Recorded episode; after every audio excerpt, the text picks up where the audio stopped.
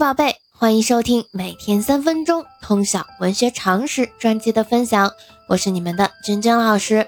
那在昨天的介绍当中呢，君君老师向大家介绍了我们唐代著名的边塞诗人高适。我们讲到他的诗意境雄浑，情调苍凉，并且呢，高适与岑参并称为高岑。高适的诗是有选入教材的，比如《别董大》《燕歌行》等等。那今天呢，我们为大家继续介绍唐代的著名诗人崔颢。崔颢呢，他也比较擅长做边塞诗，而且呢，他有一首非常有名的作品啊，我们稍后来介绍。那我们现在就开始今天的分享吧。崔颢，汴州人，也就是今天的河南开封人，原籍柏林安平，也就是今天的河北安平县，出身柏林崔氏。唐朝著名的诗人，曾担任徐州扶沟县尉，官位一直不显。后来他游历天下，天宝九载，前后曾任监察御史，官至司勋员外郎，天宝十三载卒。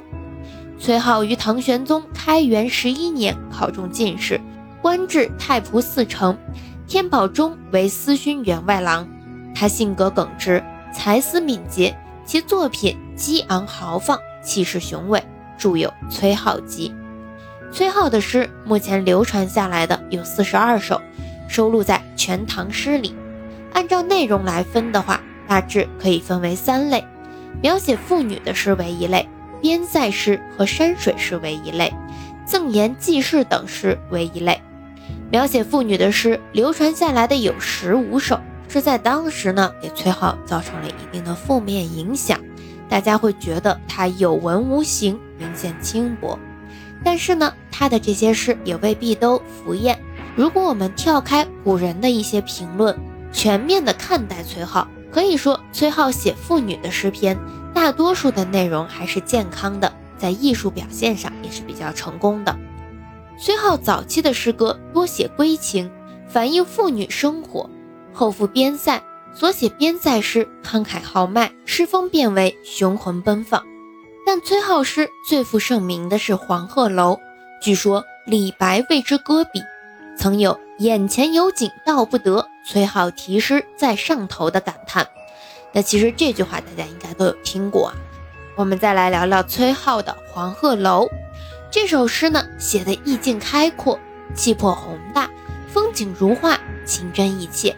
而且呢，淳朴生动，一如口语，不能不令人叹为观止。所以同学们有机会啊，一定去把这首诗好好的读一读。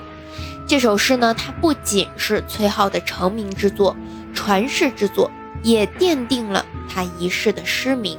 后来呢，李白所作的《登金陵凤凰台》，在写法上和崔颢有相似之处。至于李白的《鹦鹉洲》。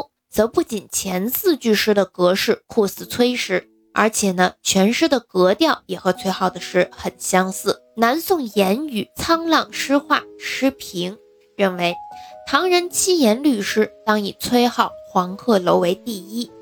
我们熟知的《唐诗三百首》是后人对唐诗精粹的选集，他就把崔颢这首诗列为七律之首，可见世人对这首诗的器重。